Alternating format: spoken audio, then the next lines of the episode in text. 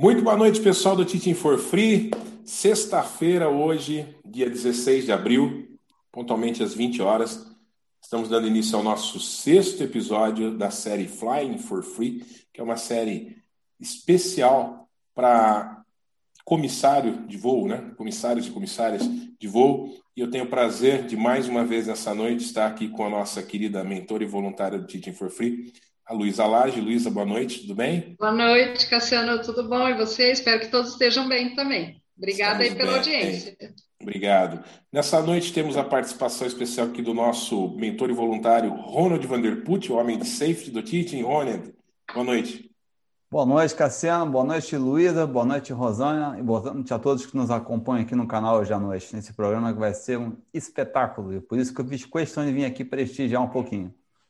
Perfeito. E a nossa convidada, a doutora Rosana Borger, que está aqui com a gente hoje para falar de é, recrutamento e seleção. Então, eu vou passar a bola para nossa mentora, dona da série, para Luísa. Luísa, está contigo, uma excelente live para todos nós. Obrigada, Cassiano. É, antes de fazer a minha apresentação formal, digamos assim, eu gostaria de passar a palavra para o Ronald que ele quer dar uma saudação aí para todo mundo. Nós ficamos muito felizes uh, todos esses dias, né, de que a aviação está entrando, tá entrando, começando a entrar nos eixos novamente e vai dar tudo certo. Nós precisamos ser muito otimistas e esperançosos, né? Então, eu vou passar a palavra aí para o Ronald para fazer alguma, alguma preleção, alguma coisa aí que, que ele tem para nos contar e dar uma boa noite ou bom dia, né, Ronald, que está longe, né? Muito obrigada por você estar aqui conosco essa noite. Bom dia, não, três horas da manhã por aqui em Dubai. Estou olhando aqui, já está o pessoal que nos segue fielmente, Eduardo Murou, abração, Eduardo, bem-vindo, Jonas e Maria Andréia. E o motivo de eu entrar aqui hoje é o tiozão está voando no momento, né? E eu, como um dos voluntários e participantes aqui do grupo, eu não tinha tido a chance ainda de pessoalmente estar ao vivo e dar as boas-vindas à nossa nova voluntária, né, que entrou para esse timão aí, a Luísa Lage, e também de deixar um grande abraço, dar um oi aqui para Rosana Dório, uma profissional e amiga de longa data, né, já participou aqui no programa do LOSA no ano passado, na série do Safety for Free, mas principalmente né, deixar o meu relato né, como profissional o canal é o Brazilian Pilots Teaching for Free, mas a série Flying for Free eu vejo ela com muita importância porque ao longo da minha vida profissional, e a Rosana é testemunha disso, eu aprendi muito no convívio com os comissários, especialmente no curso de treinamento conjunto, em que eu inverti. Eu virei comissário para dar aula para comissários, enquanto os comissários davam aula para pilotos.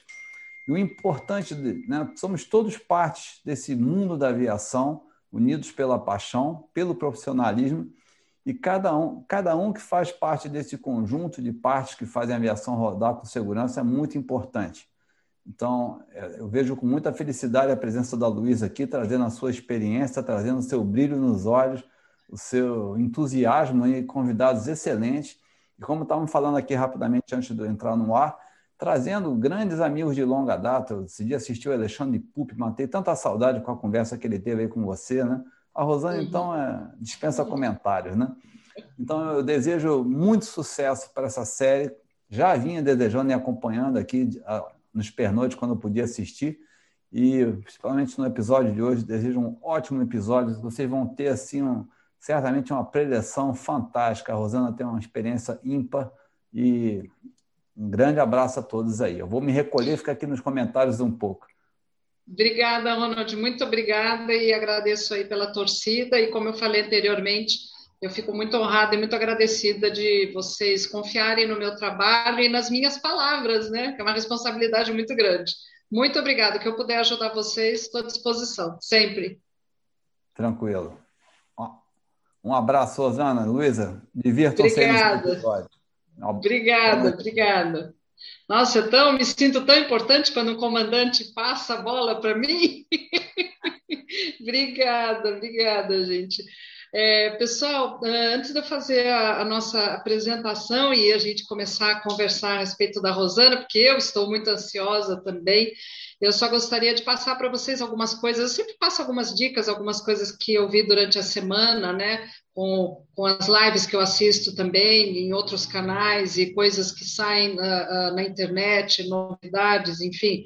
E eu fiquei muito feliz de que existe uma maioria uh, de pessoas com a mesma, o mesmo pensamento de que a aviação ela está no seu início de recuperação, né? Uh, e isso a gente consegue captar através de alguns sinais.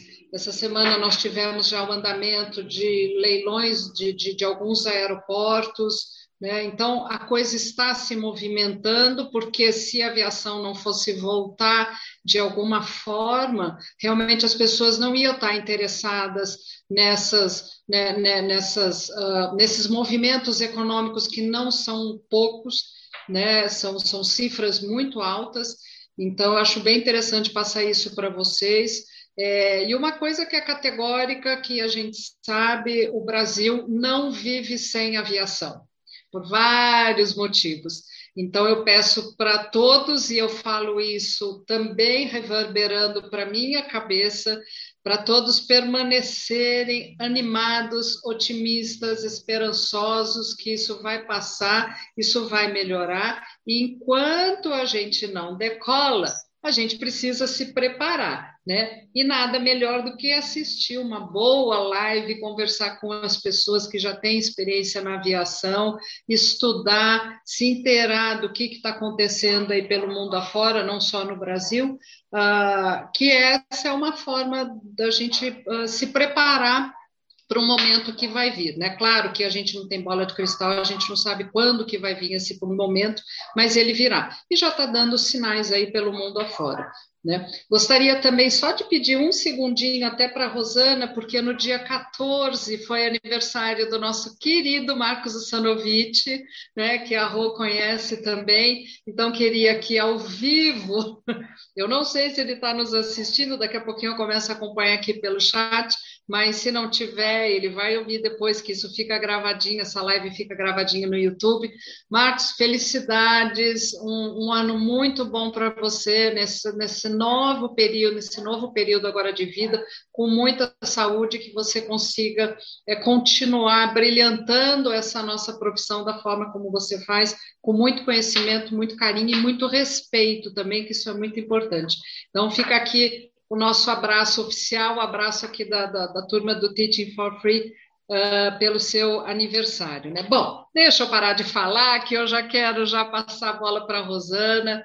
Oh, muito obrigada por ter aceito o convite. Eu sei que você é uma pessoa super ocupada, dá aula em faculdade, ela vai contar um pouquinho para nós, mas eu queria já antecipadamente agradecer muito o teu tempo, né, ter aceitado o convite. Eu estou muito feliz em revê-la. Como o Ronald falou agora há pouco, um dos objetivos aqui do nosso canal, do Flying for Free especificamente, é não só dar dicas para pessoas que estão entrando na aviação, pessoas que estão querendo retornar ao voo ou a alguma, alguma categoria dentro dessa, da, da indústria da aviação, mas também da gente poder rever os nossos amigos, nossos queridos, né? E a Rosana, eu não ia poder deixar passar essa oportunidade sem falar com a Rosana e ainda tem muitas estrelas ainda aí por vir, né? Oh, muito obrigada. Boa noite para você. Espero que você fique muito à vontade nessa nossa casa. Obrigada, Luísa. Boa noite. É uma honra para mim, como vocês falaram no começo, rever os amigos, poder contribuir com pessoas que sonham com esse mundo que é a indústria aeronáutica é um lugar onde o mundo é visto de outra maneira. Eu quero começar falando da frase de Santos Dumont, né? que a vida é mais bela quando vista de cima. Então é tão é, bonito, é, né? É um outro ângulo, né? É uma outra forma, mas eu vou contar um pouco o que, que essa frase significa, porque viver na aviação muda muito o nosso jeito de ser, né? O nosso contato com essa com esse mundo afora, nos transforma também. Então, é uma frase linda e eu acho que ela é muito propícia mesmo, sabe? Então, assim, Parabéns àqueles que têm o desejo, é, espero contribuir muito e o que eu tiver é, de conhecimento para falar para vocês, por favor, façam perguntas, porque eu vou poder, então, ajudá-los. Nossa, que então, ótimo! Trabalho de utilidade pública mesmo, de poder contribuir com os novos colegas. Nós já não estamos mais, eu não estou, a Luísa ainda está, eu não uhum. estou mais na aviação, mas é, fiquei muitos anos, né? Então.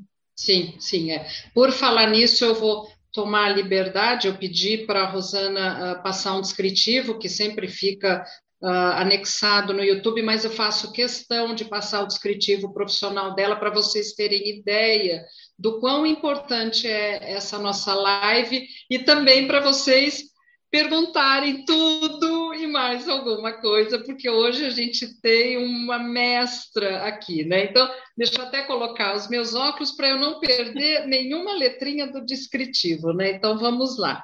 A Rosana é psicóloga clínica e de RH, recursos humanos, pós-doutorado em situações de luto, emergências e desastres. Foi comissária de voo da Varg por 25 anos, atuando paralelamente no treinamento de comissários e atendimento ao cliente, saúde do tripulante, prevenção do apoderamento ilícito de aeronaves, investigação e na preparação, pre, perdão, e na prevenção de acidentes aeronáuticos. Na área de recrutamento, a Rô fez, uh, participou de seleção e promoções, que isso é muito importante também. Vai ter uma live que nós vamos falar sobre quadro de carreira. Apoiou a chefia de comissários da Varig no estabelecimento do perfil profissional de comissários, participando de seleção, promoção e integração à empresa dos novos tripulantes e ainda hoje efetua avaliação profissional e seleção de pilotos para empresas aéreas e para aviação privada. Ou seja, é muita coisa, é muito conhecimento, e já de antemão eu vou dar o meu testemunho pessoal. Ah, eu trabalhei com a Rona Varig, né? É, e nós somos colegas na época da, da, do treinamento, e eu queria até lembrar uma situação muito importante, não especificamente no treinamento, a Rosana, ela uh, fomentou, ela criou o que nós chamávamos de posto avançado de comissários no DO em Guarulhos, e ali era onde a gente tinha toda manifestação de carinho, atenção, uh, dado pela nossa chefia, mas isso era passado com carinho muito grande pela Rosana. Eu usei disso em alguns momentos, porque não achem que comissário não precisa de colo, precisa sim, né? E eu sei que a Rosana deve ter muita história para contar do quanto que ela ajudou as pessoas, né? Ah, pessoas que faziam voos nacionais, pessoas que faziam voos internacionais, enfim, o posto avançado acho que foi um marco uh, com relação ao atendimento interno de clientes na, na Varig, e a Rosana, ela, ela foi a mentora, né? do posto avançado e realmente não só eu, mas eu acredito que muitos comissários, alguns né? Já estou vendo aqui alguns presentes aqui no chat. É, eles têm o mesmo agradecimento que eu faço agora, oficial, né? E, e, e de, uma forma até certo ponto presencial para a Rosana foi uma coisa muito importante essa atividade que ela exerceu, fora as aulas que ela ministrava no centro de treinamento também, que isso, nossa, é uma coisa assim que reverbera até hoje, né? Uh, Rô, Deixa eu pedir para você, se você puder contar um pouquinho para a gente dessa história, né? Dá, dá uma. Vamos começar a desenrolar esse novelinho, e aí depois eu começo a fazer algumas perguntas. Vejo, enquanto isso, algumas perguntas aqui no, no chat, né? Que nós temos aqui os nossos fãs que sempre nos acompanham. Uh, então, enquanto isso, eu peço para você dá uma, uma, abertura, fala um pouquinho das suas atividades aí no, no ramo da aviação. Então, fique à vontade.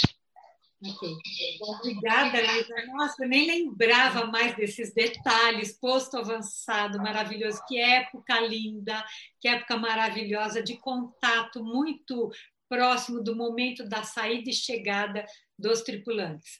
Mas assim, a história da aviação, ela começa de uma forma muito interessante na minha vida, porque eu não sabia o que era ser comissário de bordo que falavam na época, né? É, hoje é comissário de voo, é, eu não sabia, eu nunca tinha voado de avião, nunca, Luísa, não, não venho de uma procedência muito humilde. E eu entrei na aviação, uh, na seleção, e me recordo que, já vou falando da minha história e contando dicas, tá, gente? É, me falaram assim: olha, a seleção começa de quando você anda na rua porque você não sabe com quem você cruza, você está no aeroporto tomando cafezinho, você não sabe quem está te observando.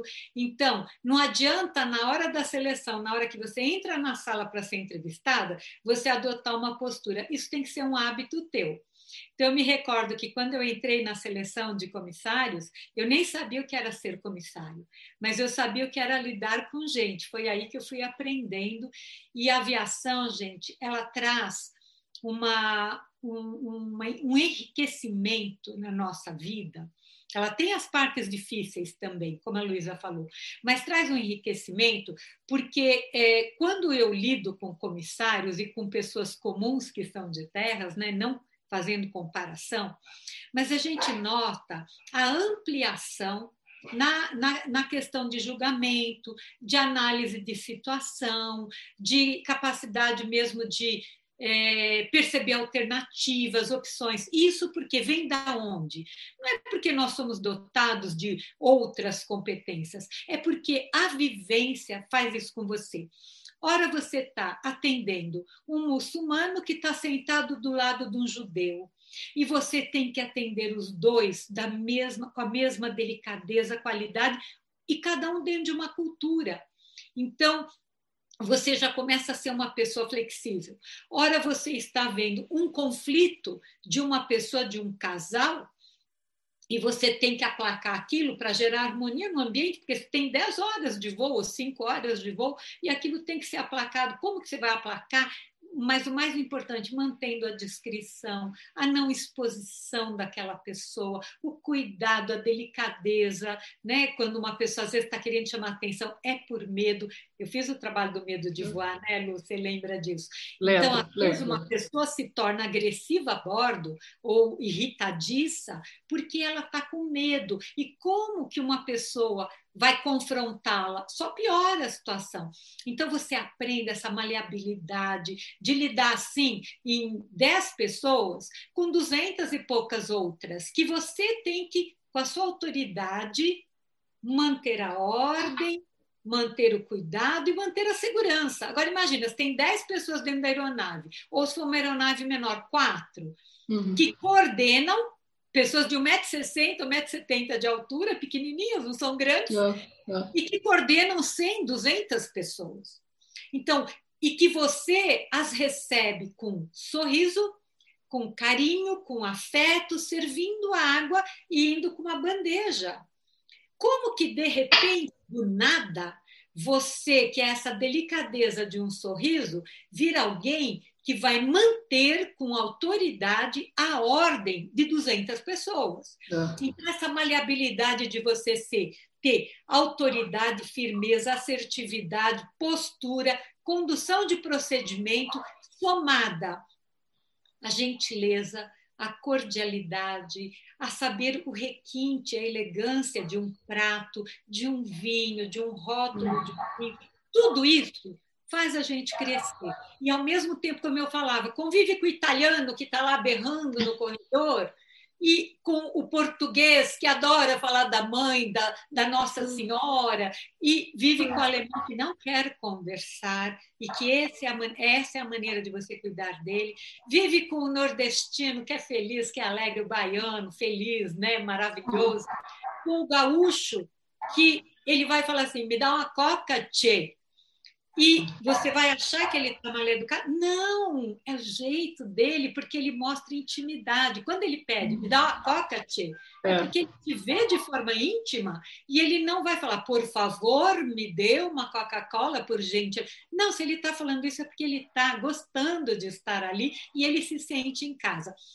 Então, essa versatilidade de lidar com diferentes povos, diferentes religiões, diferentes cidades, diferentes situações uma pessoa que carrega no porão o seu morto porque tem que voltar para o seu país para enterrar, às vezes é um filho, às vezes é um pai, às vezes é o marido.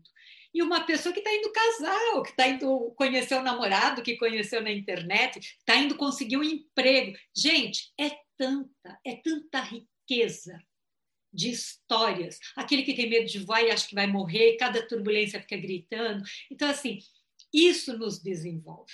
É uma profissão que te rouba um pouco da família.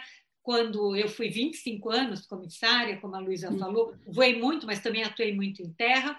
Os uhum. momentos mais difíceis para mim, só para fechar minha história, foram os momentos de deixar meus filhos e a minha família. Era muito difícil, uhum. eu sofria muito, mas é, foi muito válido, porque eu formei meus filhos né? Hoje são pessoas extremamente autônomas, capazes, competentes e conheceram o mundo porque apreciaram, a partir do meu exemplo, o mundo. E o mundo estava nas nossas mãos, né? É. E com isso eu voei então 25 anos, fui de terra, fui da chefia de comissários, é, depois que eu saí da aviação, então eu fui me especializando na psicologia, fiz mestrado, doutorado, pós-doutorado, fiz várias especializações, mas meu, meu lado mesmo é trabalhar com luto, recuperação de casos de acidente, famílias enlutadas por tragédias, mas também trabalho com RH, que é a área de desenvolvimento, seleção. Trabalhei com a Polícia Federal, Uh, uhum. E sou voluntária em vários eh, a Polícia Federal na área do, de pilotos. Então, ah, cinco tá. anos, cinco, durante cinco anos fui psicóloga dos pilotos da Polícia Federal que trabalham com helicóptero que, e avião. Que trabalho interessante, Rô, que trabalho interessante. Maravilhoso. Nossa. Tem muitos comissários, muitos não, tem, uhum. tem, comissários na Polícia Federal, mas tem mais uhum. piloto.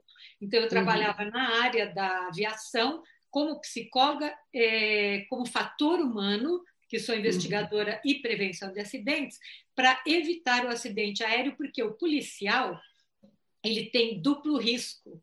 Ele é policial, uhum.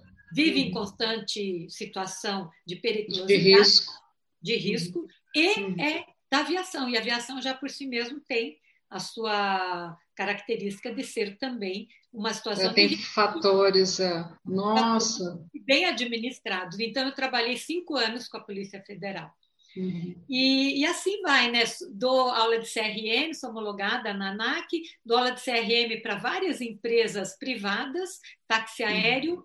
é, conheço muita gente, né? E hoje sou professora de psicologia, dou aula de psicologia na enfermagem, na administração, na própria psicologia, e faço seleção e faço clínica uhum. e o que puder, porque autônomo, né? Altos e baixos. Então a gente luta muito, trabalha muito até hoje. Sou vó, uhum. sou mãe, já tenho 62 anos e, e é isso, né? Muito feliz. Rô, é. quantas horas tem seu dia? Meu Deus, gente, que eu fico até com vergonha. Eu falo, gente, eu não faço metade disso. Meu Deus, que energia, que coisa boa. Trabalhei, é... só para finalizar, trabalhei ah. é, como voluntária. Brumadinho, Boate Kiss. É, não foi como voluntária, fui como contratada no acidente do 3054, do uhum. 1907, de dois da Varig. E é, sou voluntária também em casos de suicídio, pós-benção para as famílias, uhum. em escolas e violência urbana. Também. É. é bem a área, é bem a área humana. É, eu acho que o trabalho que você fez a ajuda que você prestava para nós comissários da Varig lá no posto avançado, acho que foi meio que uma entrada para essa área, né, Rô? Porque lá eu sei, enfim, que, nossa, o cuidado que você tinha com a gente quando nós estávamos nos apresentando para fazer uma viagem de pequeno ou longo curso, e mesmo quando a gente chegava, né, a gente sempre tinha alguma coisa para desabafar, para trocar ideia, e, e, e, o carinho que você sempre tinha conosco, eu acho que reverbera e reflete hoje no seu trabalho, né? É, você estava comentando até da, da, do perfil do comissário, né? Eu anotei algumas coisas, é julgamento, percepção, poder julgativo, flexibilidade, enfim. Eu junto tudo isso, me corrija se eu estiver errado, uma coisa chamada atitude, né? Porque eu acho que uma pessoa que não tem atitude, ou um comissário que não tem atitude, ele não vai conseguir transformar todas essas é, essas qualidades, todo esse perfil, uma coisa agradável de se conviver não só com os nossos colegas de trabalho, mas também com os passageiros, com os clientes. Né? Então, eu acho que a atitude é a ferramenta para para a gente conseguir dançar nessas duas partes, né? Que eu falo que é, tem, tem, pessoas que perguntam para mim, falam assim: Nossa, Luísa, você gosta tanto da sua profissão, sua pessoa é tão dedicada, o que, que você gosta na profissão de comissário? Eu não vou falar que é porque eu adoro conhecer o mundo, que eu gosto de viajar e tal, porque isso daí já, já, já não posso, já não me dou o direito de falar mais, né? Mas o que eu chego à conclusão é que a nossa profissão, o que, no, o que torna ela muito gostosa, pelo menos para minha forma de ver, é que em alguns momentos a gente tem que ter a doçura né, que contribuem para um serviço de bordo um pouco mais elegante, mesmo que seja pequeno famoso, que eu citei numa outra live, que você entrega um copo d'água, mas com carinho, com emoção. Então, isso a gente tem que ter esse cuidado, e ao mesmo tempo, em alguns momentos, nós temos que ter essa, essa presença de espírito, né? essa coisa que a gente pode até falar que seria uma rigidez para comandar e não deixar que o ambiente ali desande, porque é um ambiente pequeno, né? Nós sabemos que podem acontecer inúmeras situações dentro do avião, a gente não tem por onde fugir, né? E alguns podem até causar alguns incidentes e acidentes.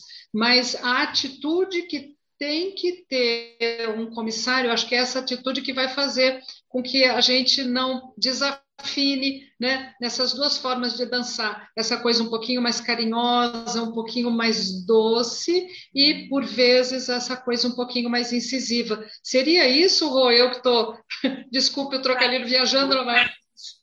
Nada, você trouxe um resumo daquilo que eu estava falando, Luísa, porque assim, não importa se você tem 18 anos de idade, que é quando a pessoa quer ir, começar nessa carreira, se você tem 30, não importa se você já é um comissário antigo, com 50 anos de idade, uhum. a atitude é o que vai é, uh, uh, te distinguir dos maus profissionais. Porque tem aquela pessoa que entra, é, já conseguiu o trabalho, está sempre de mau humor, entra chutando as portas da sua casa ou da casa do, do avião, que é a nossa casa também. Onde ela vai, ela está sempre de mau humor, ela está sempre assim, ai, que saco, hoje eu vou ter que voar, eu vou ter que largar o aniversário do meu filho. Então, assim, aquela pessoa que está de mal com a vida. Ou você pode trazer essa atitude que a Luísa falou, que é uh, uh, independe da idade, independe da maturidade. É como você assume a sua vida. Então, assim, eu estou neste lugar, neste momento, e eu sou responsável. A Luísa falou, quando fecha a porta, gente, o mundo acontece lá dentro. Você está não sei quantos mil pés de altura e você só vai chegar em terra daqui três horas, cinco ou doze. Então, o mundo acontece lá dentro e é você quem vai construir esse mundo e trazer harmonia naquele ambiente. Como a Luísa colocou, esteja em, em situações diferenciadas difíceis, adversas ou hostis de uma pessoa na época que a gente servia, agora com a pandemia mudou tudo, mas a gente servia até bebida alcoólica na época, né? Uhum. É, e às vezes a pessoa se alcoolizava, às vezes a pessoa já vem drogadiço, a gente não sabe, tá. tomou alguma coisa, tomou um, um, remédio, depois um álcool no aeroporto, você não sabe, e depois que decola é que ele se mostra. Ao mesmo tempo que você está com uma senhora sozinha, com medo, com um bebezinho, e que não sabe nem onde é o banheiro, e tem medo de soltar o cinto para ir ao banheiro. Então, essa delicadeza, essa atitude, não é uma questão de idade, é uma questão de escolha. Como é que você vai assumir escolher, né, assumir a sua vida e a sua profissão. Então, ao saber do perfil, você então nós temos esse potencial de sermos melhores em tudo que fazemos. Você assume com responsabilidade, ser agente do seu próprio destino, mostra brilho no olho e vontade de fazer aquilo bem feito. Porque cada voo é um momento de vida. Você está entrando na sua casa, que é o avião, sendo anfitrião das pessoas que vêm para passar naquela transição de um lugar para o outro, mas que pode marcar grandiosamente as suas vidas. Pode ser um casamento, uma conquista de um emprego depois de anos, pode ser para um falecimento, pode ser uma série de coisas. Você vive com as mais diversas emoções, com as mais diversas culturas e com mais, as mais diversas situações. Então, isso te amplia muito, mas é uma questão de atitude você fazer deste momento o melhor momento para a aviação, para a sua empresa e para as pessoas, e que vai reverberar em você, porque você se desenvolve na sua humanidade. Então é maravilhoso. Como eu falei, a gente paga um preço alto, eu que sou descendente italiano e sou agarrada em família, a gente sofre assim amargamente a distância da família. Mas assim, eu, eu sinto que a minha vida que eu cresci muito, até o, o jeito de pegar num talher hoje, o jeito de pedir um vinho, assim a elegância, até no trato dos conflitos, a gente apaziguar um conflito é. trazendo tranquilidade no momento terrível e você ser capaz com a palavra, o poder da palavra, de modificar o ambiente, gente, isso é o perfil do comissário.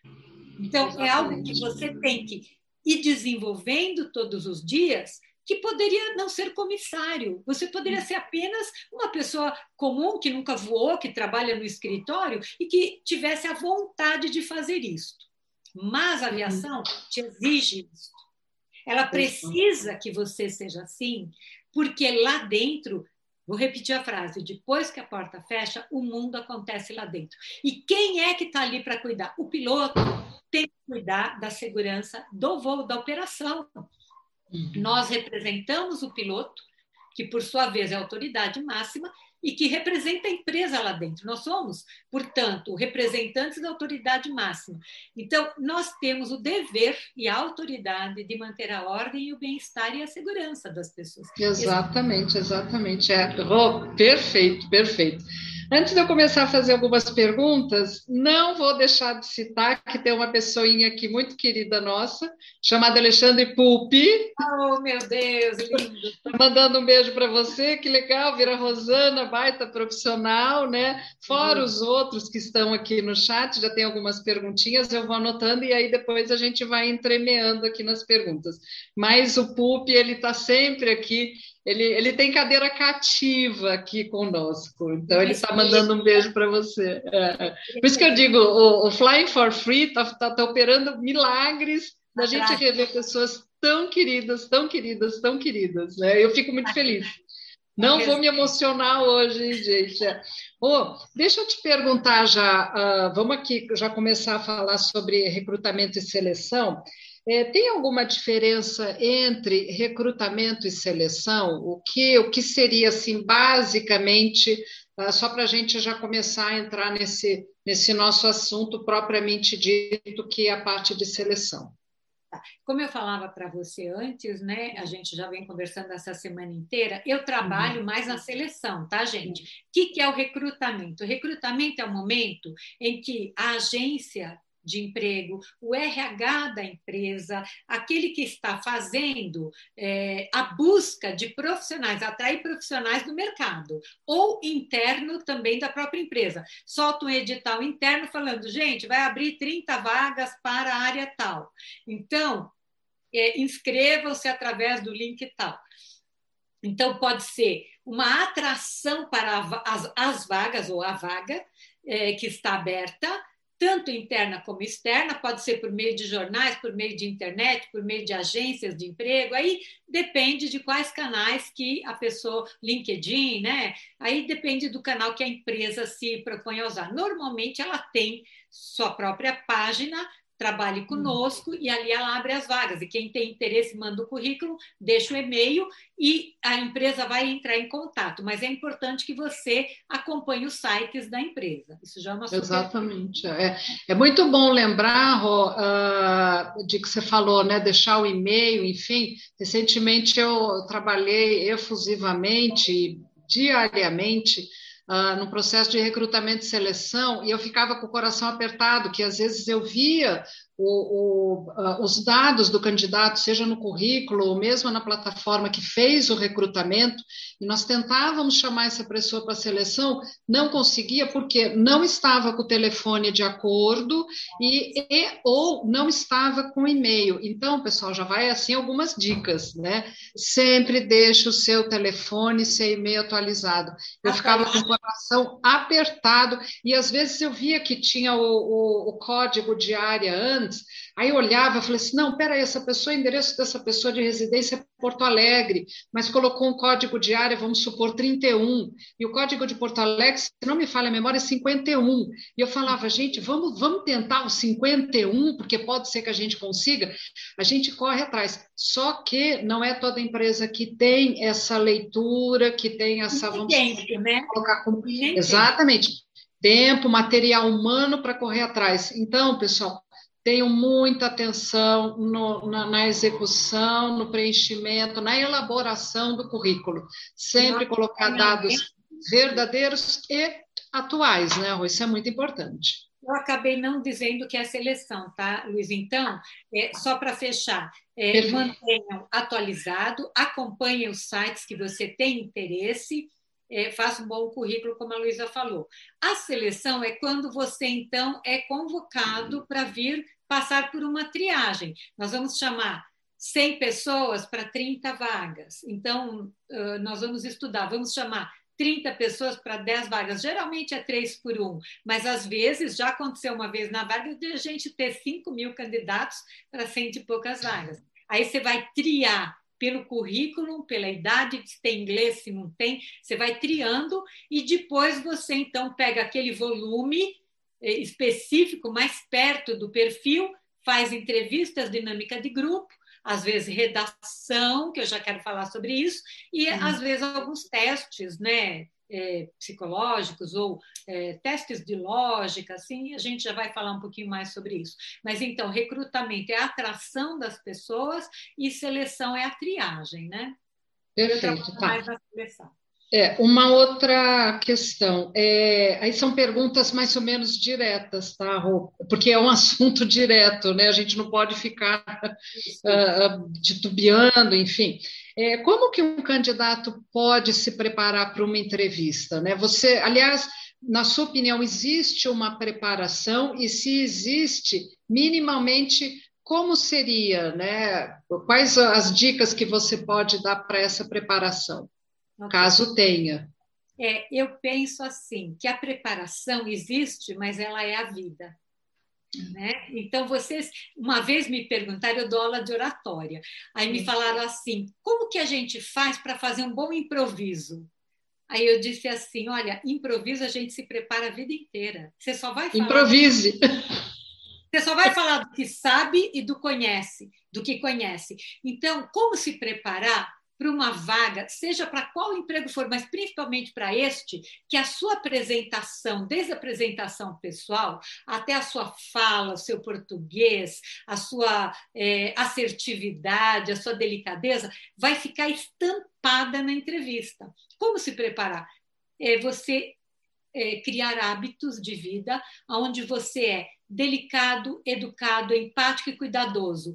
Uhum. Viu uma pessoa na fila que está na fila errada? Às vezes acontece isso no mercado. Meu marido fala assim: Olha, eu vou te amarrar para você não sair arrumando o estacionamento do supermercado. Porque se você, não é comissária, a gente já começa a arrumar, todo mundo vai levanta, poltrona para cima na vertical, então você já começa.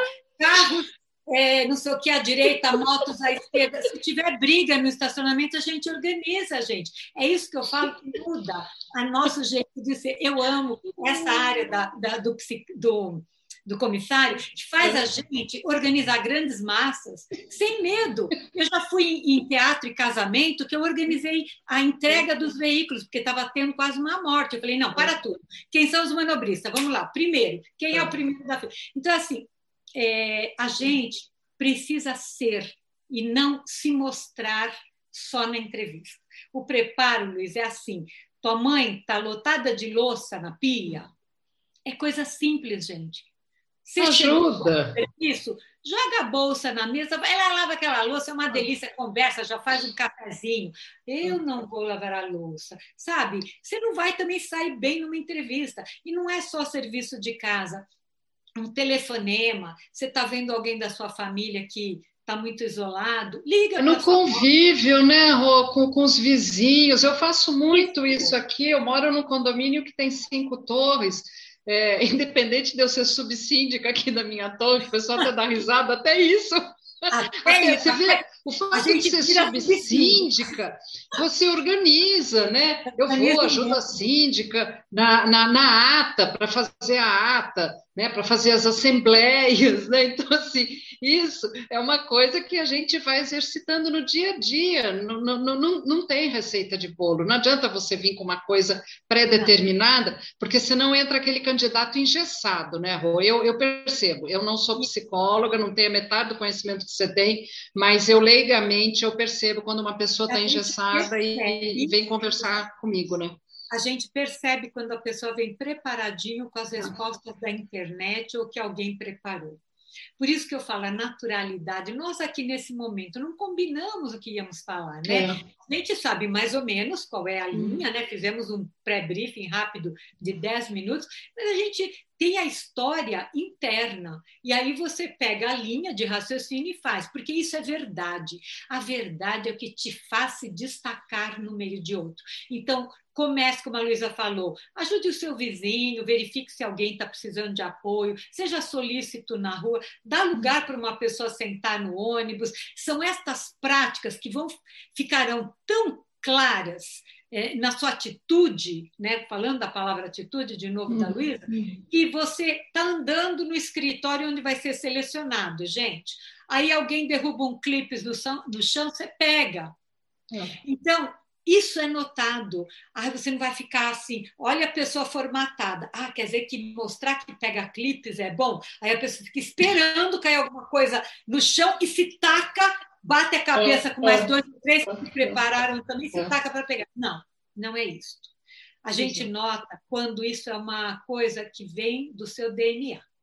Então, a solicitude, o cuidado, é, o respeito, uh, dar a vez para alguém, pedir licença, uhum. perguntar eu posso. Sabe, você chega na mesa de entrevistas, está com a uhum. bolsa uhum. e uma prancheta.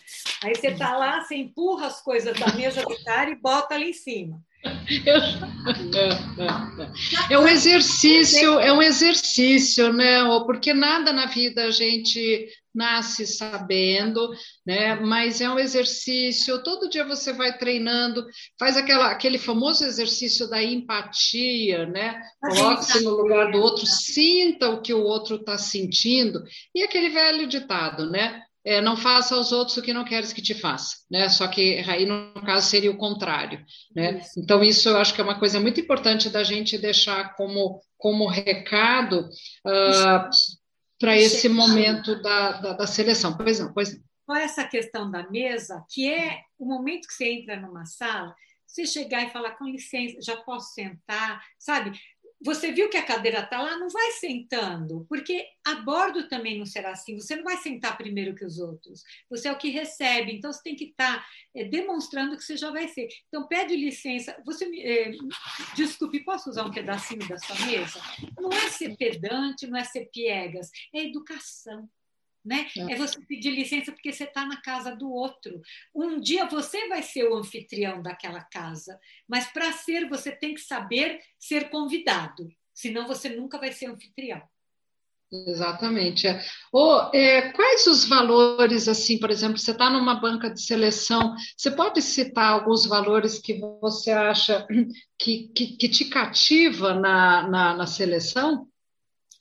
Bom, a verdade é a primeira coisa, né? Quando você nota que o candidato, quando você faz uma pergunta e ele conta a história dele, ele não vem preparado pela internet. Eu acho que esse é o, é o grande valor. Outra coisa que a gente valoriza muito é se a pessoa é uma pessoa solícita para com o outro. Então, eu pergunto para ele assim: ah, me conte é, uma pergunta, vai. Depois eu vou uhum. falar os requisitos, tá, gente? Mas eu falo assim: olha, me conte alguma história de vitória que você teve na sua vida, ou um desafio que você conseguiu vencer. Posso perguntar também: me conte uma situação em que você colaborou com alguém, que você ajudou alguém. Então, você não precisa chegar a inventar aquelas histórias formatadas.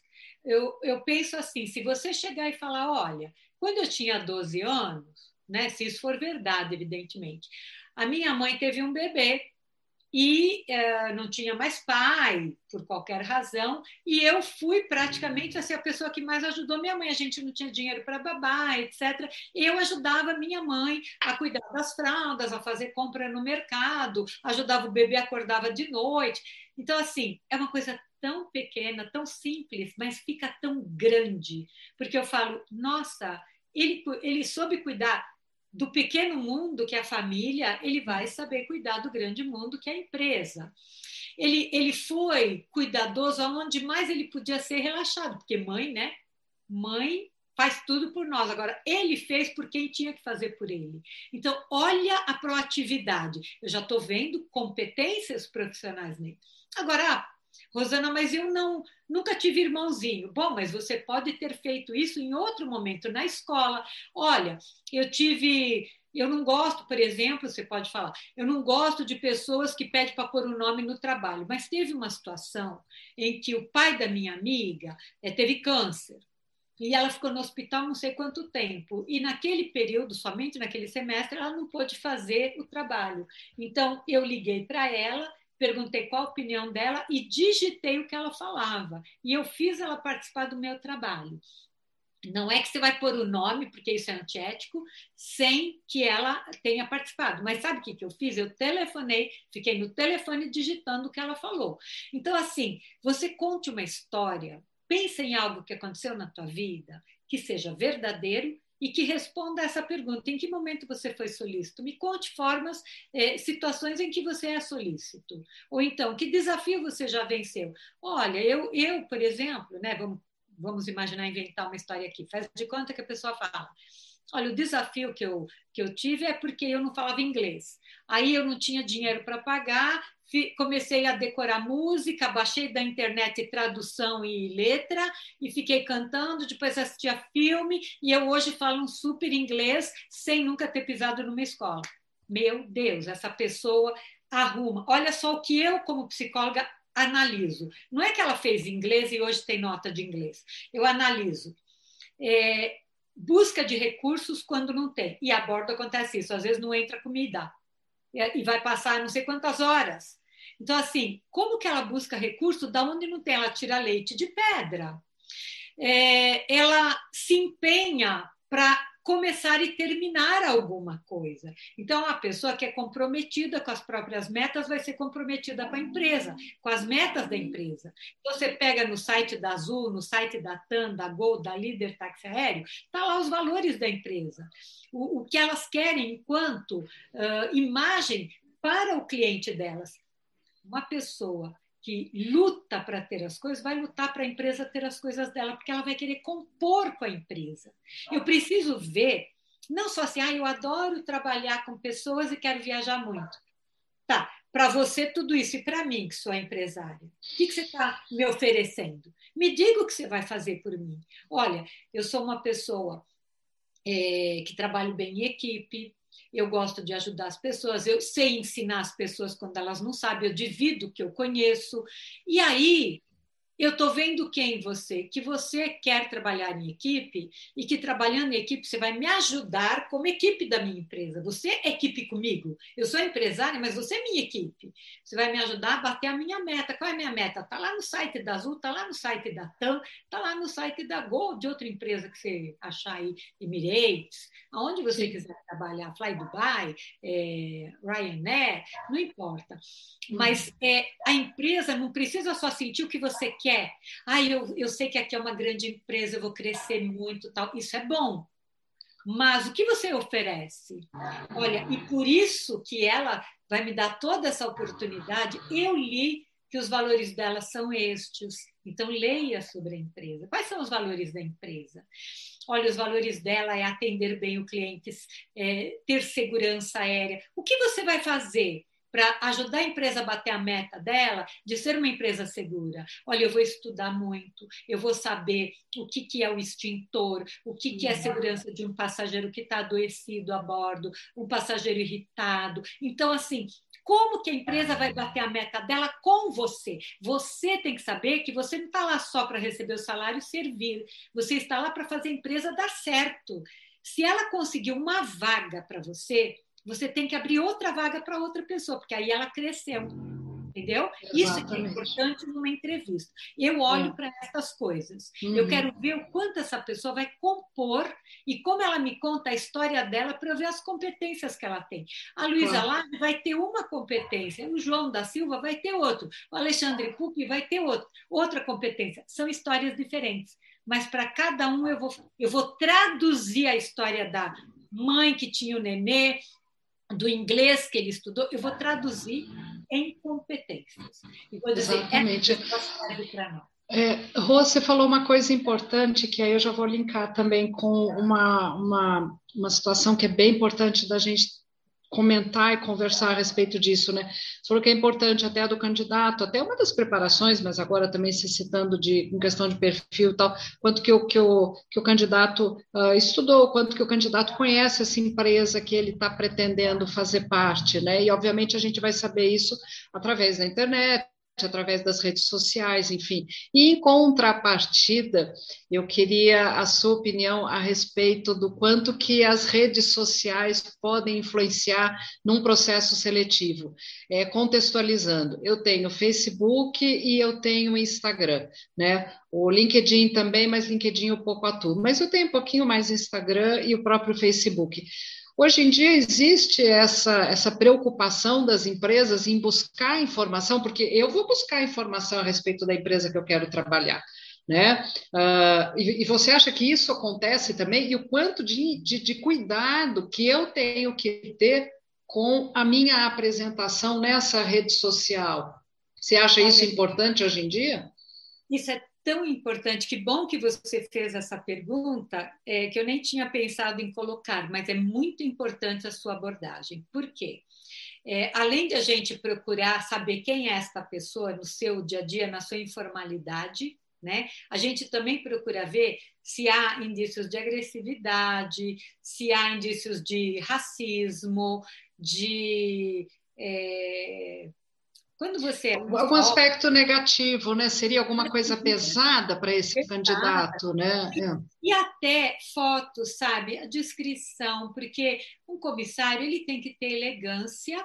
Eu me lembro, Luísa, quando nós tivemos aí no ano de 2010 a vitória, foi 2010 ou 14? Acho que foi em 14. A vitória de um candidato de um dos partidos e algumas pessoas né, de empresas que trabalham com o Brasil inteiro, colocaram assim: ah, tinha que é, separar o norte do sul, o nordeste do sudeste, coisas assim. E pessoas que trabalham em empresas, tipo empreiteira, aviação, que trabalha com norte e nordeste, com sul e sudeste. Como que a pessoa vai falar mal do povo que votou em A ou B na rede social se você trabalha numa empresa e está lá teu nome Rosana trabalha na faculdade tal, Rosana trabalha na empresa tal. Porque uma coisa é você ter sua posição política, outra coisa é você falar, eu não gosto do, do Nordeste ou do Sudeste que votou no João ou no Paulo. Entendeu? Então, assim, além disso, uma vez também, vou deixar isso para vocês uhum. todos, é, eu estava fazendo seleção e um rapaz da empresa que eu estava selecionando, é, selecionando era um call center, tá? O diretor, muito novo. Novinho, um amor de pessoa, mas um amor. E ele tinha uma foto na piscina, com uma hum. sunga bem justinha, bonito, ele era bonitinho hum. tal. Hum. Né? mas aquela sunga justinha, peito cheio de tatuagem e com o celular assim. Eu falei, gente, você é o diretor? Ele falou, sou, de uma galera de 100 para o call center, de, da idade uhum. dele, 20 e poucos anos. Aí eu falei, meu, uhum. troca essa foto, por favor. Ah, mas por quê? Já me achando retrógrada, né? Eu falei, porque não cabe a um diretor. você tem uma posição que você não é mais só o Joãozinho da Silva, você é o João diretor da Silva, né? Da empresa X. Ah. Então eu sou a Rosana. João diretor da Silva é ótimo. É. é. Eu sou a Rosana, comissária da Varig. Eu represento muitas pessoas. Então, eu, eu represento uma empresa, um nome. Então, eu preciso cuidar com as postagens, com as fotos, com as comunicações, com as minhas agressões. Eu posso ter posições, mas eu não posso agredir, né? Exatamente. Algumas convicções é, eu acho que tem que ficar resguardadas. E eu me lembro, a gente até brinca com essa frase, né? Aquela famosa, o que, o que acontece em Vegas fica em Vegas, né? Tem coisas que a gente não pode expor. Isso eu aprendi muito claramente na aviação executiva, principalmente com relação a empresários, a políticos, porque lá é, é, é uma profusão, uma concentração tão grande de pessoas tão diferentes, de culturas diferentes, de hábitos, religião e política, enfim, que eu falei, eu eu não posso, porque se eu fizer cara feia para um, ou se eu começar a expor as minhas tendências uh, em redes sociais, eu não vou trabalhar numa, numa área que é tão com atendimento ao cliente específico, mas é tão eclética nesse sentido, né? É engraçado que quando eu estava na, na, na comercial, a gente fazia isso, mas não sentia. Né? Mas a executiva foi aquele tranco assim, tipo, a ficha caiu na minha cabeça, né? Eu nunca fui muito de me expor, mas de uma temporada para cá eu tenho tomado bastante cuidado e é muito importante a gente abordar isso daí. Isso que a gente está falando, pessoal, não é só para pessoas que nunca voaram, né? Para os famosos CCTs, né? Mas é também para o CHT, para quem voa e quem está concorrendo a uma vaga, né? nessas horas eu acho que a gente não pode ter muita separação. Pô, eu tenho uma pergunta aqui do Bira, aliás, ele tinha feito uma pergunta antes que eu não consegui captar. E ele coloca assim: Rosana, qual o nível de problema que um candidato tímido pode ter numa seleção? É uma pergunta complicada, hein? É muito importante. O Bira, nossa, me lembrou o nosso Bira, não deve ser, né? Deve ser Não, não, não é. Não, não, não é o Bira, não. Esse é o Bira Barreto. É, ah, o Bira. O nosso Bira é só Bira. É. Ô, Bira, é, deixa te... muito boa a tua pergunta, né? Não tem problema que você seja uma pessoa menos expansiva, menos extrovertida. Você não precisa ser o primeiro a responder. Digamos que tem 12, 15 pessoas na sala e a, e a psicóloga fala assim, a, a moça do RH que nem sempre é psicóloga, ela fala assim: Olha, eu gostaria que vocês se apresentassem, vocês terão cinco minutos cada um, para que vocês se apresentem, conte um pouco da sua história e quem é você. Essa é a primeira pergunta. Então, você não precisa ser o primeiro, mas não é legal ser o último também. Então, assim, em algum momento você demonstrar iniciativa e tentar usar o tempo. Às vezes, como né, a pessoa é mais tímida, ela quer terminar logo. Então, hum. o que, que eu hum. sugiro? Né? Porque terminar logo mostra que você não faz uso do seu recurso também. Você não precisa ir até o quinto minuto final. Você falou em três e meio, quatro de cinco, tá bom. Mas também não vai falar em sete, oito, né? Então, o ideal é que você respeite o tempo do selecionador e que até fale para ele, fala, olha, eu ainda tenho algum tempo, se você está sem relógio, eu ainda tenho algum tempo, já acabou meu tempo. Mostra respeito à regra. E respeitar a regra é respeitar procedimento de segurança a bordo. Eu já estou lendo isso, se você me pergunta, caso eu vejo que você está se, se, exacerbando. Né? Mas então, Bira, o que, que eu recomendo a você? Não tem problema que você é intrínseco, mas tem problema se você não fizer um impacto para mim, para eu te conhecer. Porque eu tenho aqueles cinco minutos iniciais e depois mais dez ou mais duas horas para uma dinâmica de grupo que você vai estar no meio de um monte. Então, é importante que você treine a sua apresentação, não se formate mas porque como você fica nervoso, que você tenha em mente para não dar aquele branco. Várias vezes na frente do espelho, que você treine o que, que você tem que contar de você, quem é você, qual a sua idade, qual a experiência, por que, que você quer trabalhar lá, o que, que você conhece da empresa? E alguma história interessante que você passou. Olha, eu estudei muito, ah, eu lutei para chegar até aqui, parará. e aí você vai contando um pouco de você. Treine, porque, como eu falei, você não precisa ser a pessoa extrovertida. Eu não sou uma pessoa extrovertida. Estou falando muito aqui porque eu estou com a Luísa.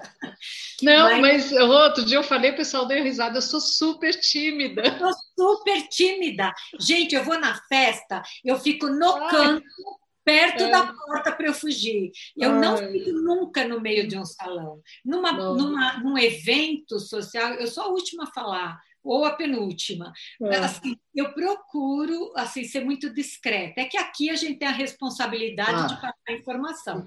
Mas então, treine, fale, procure usar seu tempo e é, seja natural. Se você não consegue sorrir, se sorrir é melhor.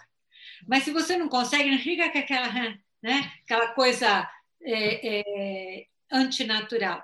Então, só falar obrigado pela oportunidade, dá um sorrisinho e aí começa e diga: olha, eu estou muito feliz, chego até a estar nervoso, mas pode falar, não tem problema, mas não fica, ai, eu estou muito nervoso, né? Mas fala: olha, eu chego até a estar nervoso, de tão feliz que eu estou aqui, eu nunca imaginei que eu ia ter essa oportunidade de ser chamado depois que eu publiquei meu currículo aí na empresa, estou muito contente. Eu sou o fulano de tal, parará, parará. E aí vai. E conta um e se, é, e se deixa levar pela, pela energia, pelo ambiente ali, né? pelo momento importante que a gente está passando.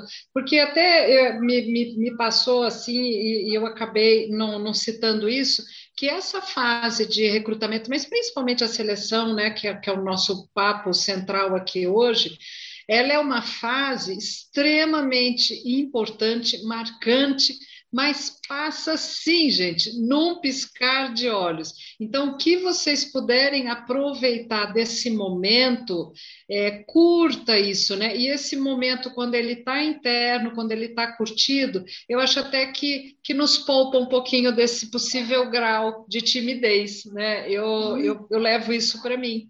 Só mais uma coisa para o Bira também. Bira, pensa uma coisa. Você, eu, eu, Rosana, se eu fosse a selecionadora, eu preciso tirar a sua melhor fotografia em alguns minutos. Então, quanto mais você me conta da sua história, pensa nisso. Ela precisa conhecer a minha história, quem eu sou. Então, você sabe qual é a sua história, você sabe quem você é. Ao invés de você ficar na tua cabeça assim, será que eu estou indo bem? Será que eu estou indo mal? Será que eu vou passar? Será que eu vou repetir? Pensa assim, põe na tua cabeça uma frase. Nossa, eu vou contar para ela quem eu sou. Troca o filme, porque aí você vai bem. Se você ficar, será que eu estou indo direito? Será que eu estou falando o que ela quer? Você reprovou já. Mas pensa, o que, que eu vou contar de mim, é, da minha história, porque ela tem que saber quem eu sou. Quem eu sou. Então, é isso, você vai me contar, deixa eu tirar uma foto dessa pessoa. Então, uh, fale de você. Você conhece a história melhor que ninguém. Então, a timidez não é um problema se você me contar quem é você. Exatamente. Por falar nesse quem é você, uma dúvida que sempre as pessoas me perguntam também, conversando, batendo, batendo papo, o quanto que o famoso dress code, a famosa vestimenta, influencia numa seleção de comissários, né? Ah, Você acha que isso é importante? Eu, eu, eu, como eu não sou psicóloga, é uma coisa que eu reparo muito isso, bastante, né? É claro, não estou dizendo se a pessoa é bonita ou não, não é isso, mas o todo, o famoso conjunto da obra. Você chega a analisar isso também, Rô? Você acha que é importante? A gente analisa quando a pessoa está na portaria. Como as pessoas chegam na portaria, se elas distratam o porteiro, a recepcionista, a senhora do cafezinho, como ela vem vestida, como ela entra na sala, como ela senta, se ela pede licença, se ela não pede. Porque, gente, qual é o papel que ela vai desempenhar? É de uma pessoa educada, elegante, discreta. A Luísa falou da aviação executiva, discrição total. Quem voa com quem não interessa, ela nunca vai falar. Então, discrição, educação, ética. Então, tudo isso é fundamental. Então, o que, que é os dos e os don'ts, né? Os dus, né? Você não tem problema que você não tem uma roupa chique. Você pode comprar uma blusinha de 50 reais, não tem problema, uma calça, mas a mulher, salto alto é muito importante numa seleção. Não precisa ser aquela plataforma, mas um saltinho, né? Uma calça, preferencialmente social, ou uma saia, como você gosta de vestir. É, cuidado, decote, transparência. Nós não estamos no lugar para mostrar nossa sensualidade. E no avião, muito menos. Sabe por quê, gente? Tudo que acontece na seleção vai ter que acontecer no avião. Então, mesmo que, ah, mas no avião eu vou usar uniforme. Sim, mas se você fizer aquela calça agarrada, justa, que chega a cortar na frente e atrás, sabe? Desculpa o é, termo. É, é. E o passageiro vê e começa a, a, aquelas trocas de olhares mais sedutores. Na hora que você tiver que impor autoridade para ele pular da escorregadeira, entrar no bote salva-vida e não mexer na alimentação, você não tem autoridade para com ele. Então, é a mesma coisa do médico no hospital, da enfermeira no hospital, é o comissário, é, é, é, o psicólogo na clínica. Imagina eu na clínica de alcinha, super decotada, atendendo uma pessoa que está. É, no luto, enfim, numa situação delicada. Não. A mulher vem e fala: é essa que vai me atender com meu marido? Tô... Não, não dá, gente. Sabe? Então, não use transparência, não use decote. Aliás, mesmo que você não esteja em seleção, se usou decote, não usa mini saia. Se usou uhum. costa de fora, não usa decote. Porque, gente, elegância é, é mostrar por só. Agora, é. mostrar tudo, então tira. Né? Cuidado para não ser vulgar. Então, falar baixo, se vestir não com transparência, não com decote, não perfumes muito fortes e uhum. adornos mais discretos, um anel em cada dedo, um brinco. Você não está de uniforme? Hoje eu estou até com. Aqui, ó, é, aí, é, brinquinho. eu, tô, eu tô com cara de quem vai fazer seleção. Aqui eu acho que seria muito efusivo. Não, né? não, não tá um relógio, mas um anel só, né? É uma pulseira, que é um bracelete, um brinco discreto, maquiagem. Nossa, eu estou me olhando aqui, eu falei, acho que eu vou fazer a seleção hoje. Eu é passaria, eu seria aprovada. A tua blusa, Lu, tá muito boa, porque ela é preta. Mas eu colocaria um blazer, Rô. Ah, sim, a manga. É, é aqui para cobrir os braços. Não, os braços é. têm que ser cobertos. É. Os braços, eu... não calcinha e nem manga cavada. Aí você põe um lenço aberto, aí no caso abre para tampar os ombros. Aqui, ou exato. é, ou você ah. faz como ela falou, joga um, uma, um blazerzinho. Um blazerzinho. O homem, gente, cabelo curto, barba feita e sapato engraxado, pelo amor de Deus. Tem que engraxar o sapato. É um hábito que nós aprendemos na aviação, a gente tinha um sapato que chegava a dar para passar batom. O espelho, é, é isso que eu ia falar. A gente é, olhava é, e passava o batom. Passava o é. batom, né? Modo de dizer, mas é isso. Sapato, um cinto bem arrumadinho. Você não precisa ter roupa cara. Inclusive, gente, faz parte da etiqueta profissional, quem trabalha em escritório e usa roupa comum, repetir roupas porque é, é, esperado que quem trabalha não tenha roupa 30 roupas diferentes por mês. Então você vai repetir sempre roupa, troca a blusa, troca o calçado, troca o cinto, troca o adorno, eu uso essa blusa é, duas, três vezes na semana, porque lavo, troco, lavo, mas eu troco o adorno, ponho um brochezinho. Então isso faz com que eu mostre também humildade, mostre respeito ao outro que às vezes não tem nem direito que comer. Agora, no avião eu vou usar uniforme, mas e na seleção? Eu vou usar uma roupa discreta, elegante e não precisa ser cara.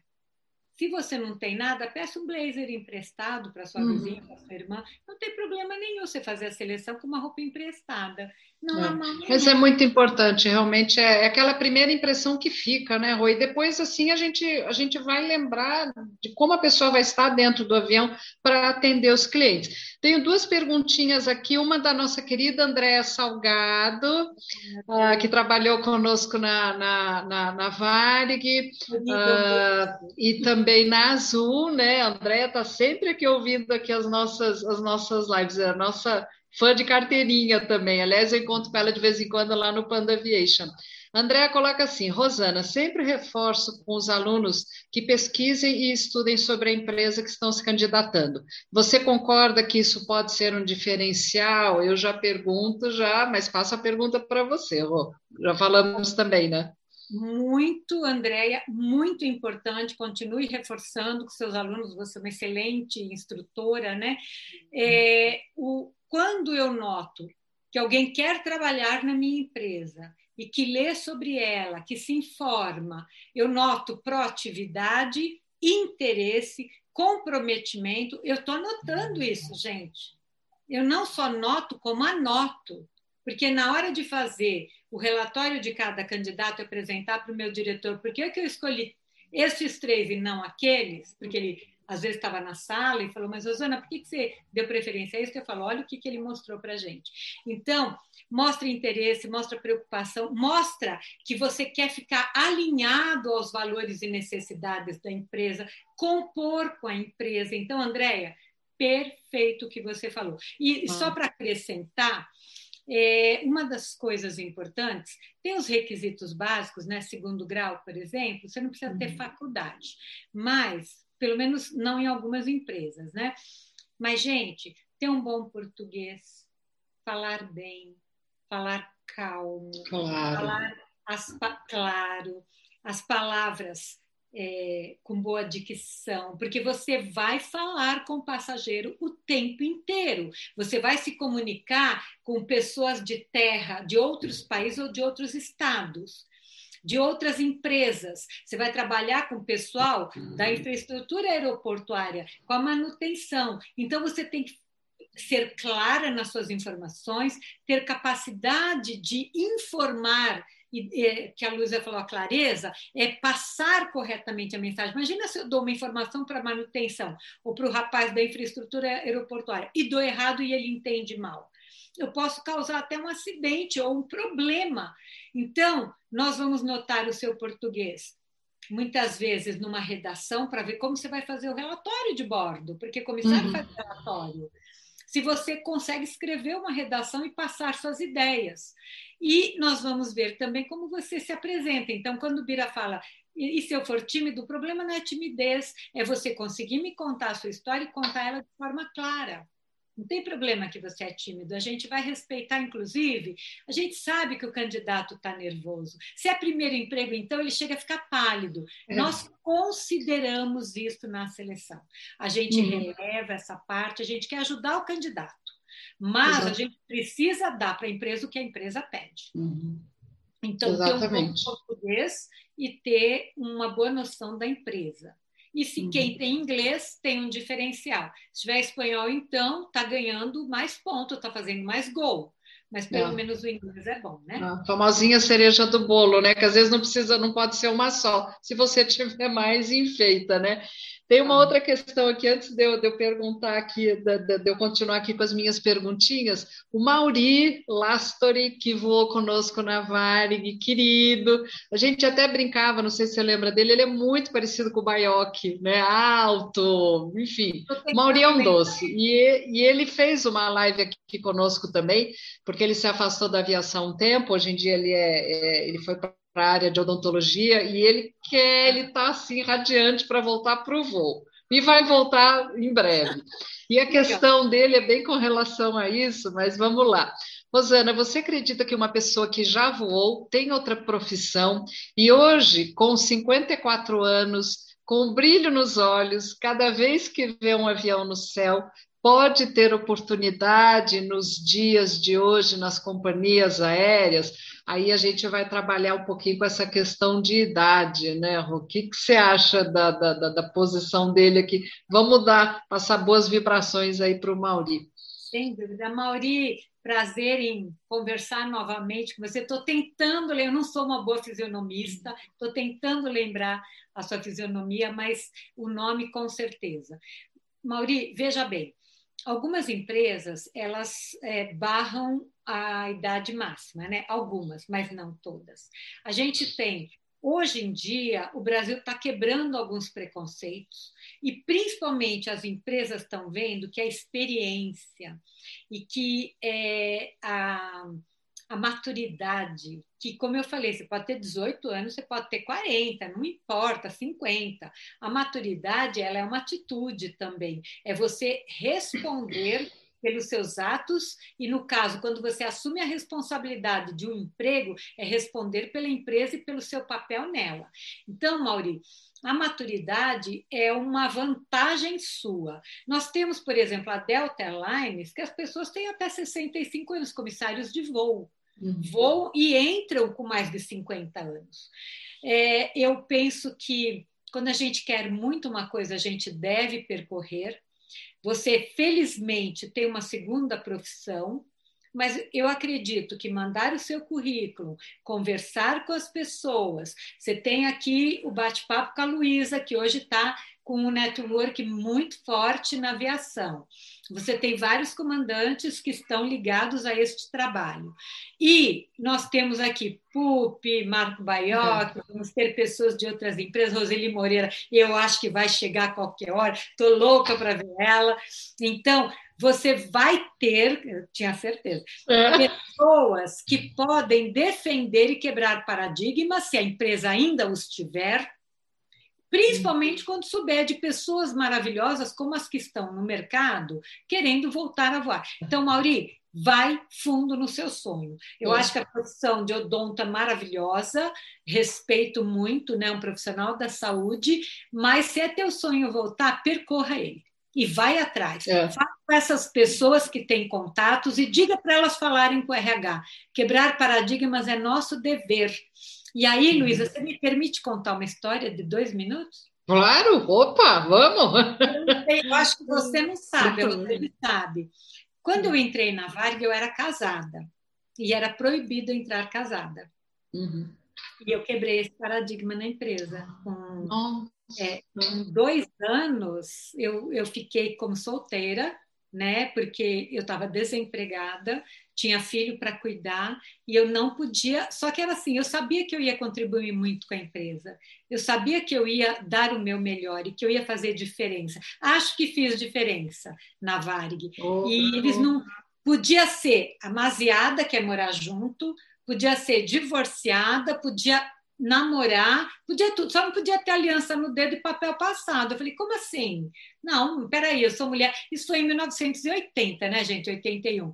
Aí eu uhum. falei, não, como assim? Eu vou pelo menos tentar entrar e se eu conseguir, eu vou provar que eu sou uma boa profissional e que ser casada não é um problema. Entrei, entrei como solteira. Aí é, fiquei três anos, procurei minha chefia, depois de três anos, tinha altos elogios, né? muitos elogios, e fui lá e falei: olha, eu vim entregar minha demissão porque eu não fui correta quando eu entrei. Eu vim pedir desculpas, mas eu precisava provar para mim e para vocês que eu podia ser uma boa profissional. E aí eu pedi a demissão para Vera Helena, pessoa maravilhosa. Sim, lembro. A, a Vera Helena falou: você não está contando isso para mim. Aí eu falei, tô, Vera. Ela falou, você me criou um problema, porque agora ou eu te demito, ou eu vou ter que abrir para todo mundo, porque ou eu não fico com você, né? E aí eu quebrei esse paradigma. Mauri, eu acho que nós temos amigos aqui dentro que podem quebrar paradigmas, e hoje eu, eu fui precursora disso. A Vera Helena e a Dona uhum. Alice Klaus, as duas, ou me demitiriam, e a Dona Alice me chamou lá e falou: Você me criou um problema, né? Eu falei, sei. Aí ela falou, e eu vou ter que te contratar como casada e todas as mulheres que chegarem depois. Eu falei, que bom. E aí é. hoje nós temos mulheres aí que temos Agora, de... olha, olha a maravilha. Eu não, eu confesso que eu não sabia disso. Era uma coisa fantástica, né? É, eu não sabia. É, mas, uh, nossa, eu, eu não ia perdoar a Varig se tivesse tido uma outra reação com relação a você. Eu até agradeço a dona Alice, lamentavelmente não podemos mais agradecer, mas enfim, sempre fui muito grata a ela. E, e a Vera Helena, então, nossa, e, e, é engraçado que você comentando, eu estou vendo elas falar, porque eu, eu os conheci pessoalmente, tive alguns momentos de conversa com elas, para mim sempre foram dois exemplos mas você comentando, eu estou vendo elas falarem, né? Mas que coisa muito, muito, muito legal. Tem uma pergunta aqui também da Érica Medeiros, que se assemelha a essa com relação à idade também. É, e assim, gente, eu já estou, eu sou um pouquinho mais velha que, que o Mauri, e também estou em busca de uma recolocação no, no, no mercado. Vamos ver que empresa que vai me aceitar. Uh, ah, para mim, hoje em dia, eu estou, né? executiva e comercial. É, eu voando, para mim, está ótimo, gente. Não tem. E quem conseguir também ir para executiva, e se precisar de ajuda, enfim, estou à disposição, né? A Rosana também, que também está nessa área, é uma área muito fascinante. É, e não, não, vamos deixar essa história de, de idade do lado, de, de, de lado, gente. Não, não tem porque você. A gente profissionais fantásticos, maravilhosos, né, Rosana, com uma bagagem, uma, uma noção. É, e eu tive até a oportunidade de. do passageiro, o passageiro respeita também essa Muito, pessoa. muito. O que é muito gostoso, é, que é muito gostoso dentro do avião, desculpa te interromper, que eu tive a oportunidade que, que é, de, de, vivenciar isso. É, eu lembro que eu trabalhei numa empresa que tinha algumas comissárias que falavam: Nossa, Luísa, né, quantos anos você tem? Porque você comenta algumas coisas, parece ser coisas antigas da aviação e tal. Eu falei: ah, Eu tenho X anos. E elas olhavam para mim e falavam: assim, Nossa, tem idade da minha mãe. Eu ah. caía na risada, mas era tão gostoso essa miscigenação, essa mistura de conceitos, né? Dá uma reoxigenada para nós mais experientes e dá um, um, uma, uma, uma sensação de, de, de, aconchego para as pessoas que estão sendo atendidas por esses dois grupos, né? Um, pessoas um pouco mais jovens e pessoas um pouco mais experientes. Eu acho uma delícia trabalhar com pessoas uh, não tão experientes. Todos crescem, até a empresa, porque ela traz várias gerações com várias vivências e experiências. Então, o mais velho aprende com o novo, o novo aprende com o mais velho e a gente é, transita o conhecimento, que é fundamental.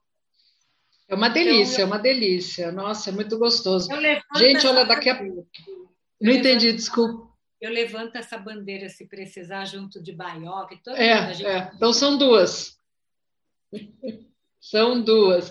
Uma outra coisa também que acontece muito uh, de possibilidade nas, nas empresas hoje em dia, principalmente agora por conta da pandemia, apesar que são pouquíssimas empresas que estão contratando, mas vamos levantar essa, essa hipótese, né?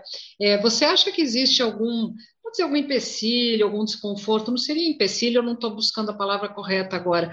É quando você faz uma entrevista online para a pessoa, com, perdão, com, com o candidato, que, qual que é a sua opinião entre você fazer uma entrevista olhando para ela ali, no, no, vendo, né, sentindo a emoção e fazendo, como dessa forma agora que a gente está batendo papo aqui online, né? Eu me sinto muito confortável de responder essa tua pergunta, porque nós temos trabalhado dessa forma. Eu gosto muito do presencial, sabe, Luísa, de ver a pessoa.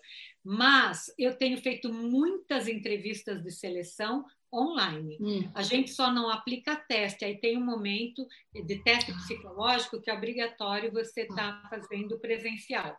Agora, se a pandemia está muito forte e tem decreto, em respeito à lei, a gente não aplica o teste psicológico. A gente faz outro tipo de entrevista. É uma entrevista que aprofunda a vida, a história, as situações vividas, porque vividas, porque quando a pessoa me conta a situação, eu estou olhando o que ela fez, o que ela tem para ter resolvido daquela forma. Entende? Então, assim, é perfeitamente normal e com, em condições você fazer uma entrevista online. Eu te, já tenho feito muito isso. E atendo psicologicamente online, agora até médico, né? Bom, Nós estamos é, atendendo sim, sim. com o CRP é, congruente conosco, estamos atendendo é, psicologia, terapia online. Olha só. E até por falar em questão de, de, de pandemia, a gente sabe que a gente vai passar por isso é, e, e nós vamos. Uh, uh, a gente vai estar um pouquinho diferente, né? É, eu acho que as empresas também vão, vão exigir, vão querer exigir, não uma, uma palavra muito forte, vão querer profissionais, principalmente da área de atendimento, com algum novo perfil. Você acha que isso vai alterar na, na, na seleção de comissários, essa, essa volta, vamos supor que daqui, enfim, final do ano, alguma empresa vai começar a fazer contratações, enfim, de novos uh, colaboradores. Você acha que, que é que a gente vai conseguir analisar da forma como a gente analisava antes, Roel? Acho que não, mas nós enfim. Nós vamos ter que observar melhor as pessoas. Nós vamos sair mudados da pandemia. Né? Coisas melhores e coisas piores, Luísa. As melhores é superação, resistência à frustração, resiliência. Nós vamos desenvolver persistência. Quem sobreviver vai desenvolver muita coisa e vai conseguir mostrar isso facilmente. Agora, nós vamos mostrar algo que me preocupa muito, além da saúde mental estar tá mais afetada, que é depressão, que é mais ansiedade. Nós vamos estar muito mais individualistas e o que vai acontecer num trabalho de empresa, ainda mais num trabalho de aviação?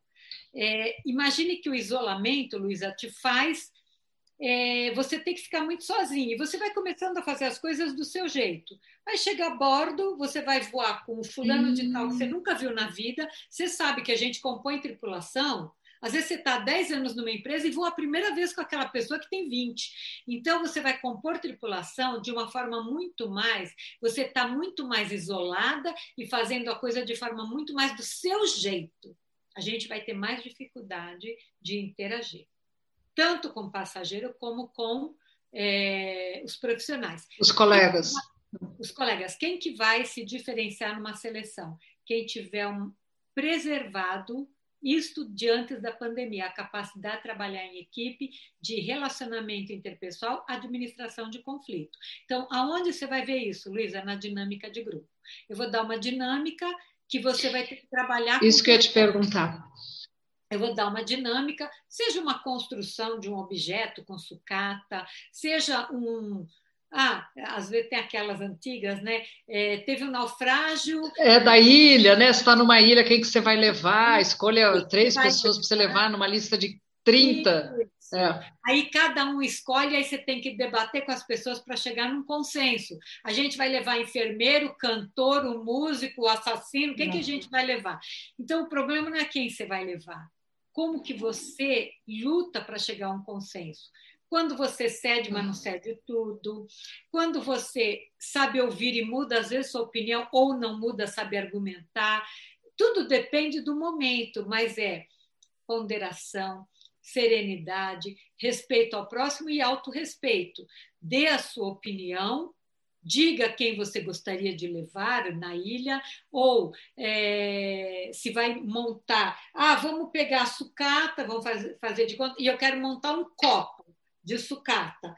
Aí o povo já começa a se matar lá na sala. Um já pega o durex, o outro pega não sei o quê. Você está olhando, nossa, eles não vão conversar, não vão planejar. Ninguém me perguntou quanto tempo tem para essa dinâmica.